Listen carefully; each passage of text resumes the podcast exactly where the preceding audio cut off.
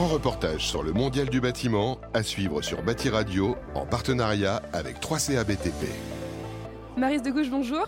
Vous êtes euh, analyste chargé de veille au 3CA-BTP. Pourquoi est-ce que le 3CA-BTP a mis en place un service de veille? Euh, Le 3CA-BTP a mis en place Tendance BTP il y a deux ans, donc notre cellule de veille, pour éclairer les organismes de formation sur tous les différents domaines qui peuvent euh, bah, les impacter, que ce soit apporter des informations sur l'innovation pédagogique, la réglementation, le marketing, les ressources humaines.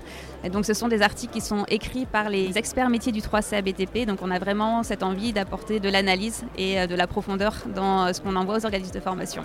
Comment peut-on avoir accès à la veille menée par le 3CA BTP Elle est disponible sur le site internet du 3CA BTP. Donc on a une rubrique qui s'appelle Tendance BTP sur laquelle on vient déposer nos articles. Et il est aussi possible donc euh, sur le site du 3CA euh, d'accéder à un formulaire d'inscription qui va vous permettre de recevoir directement la newsletter dans vos boîtes mail tous les mois.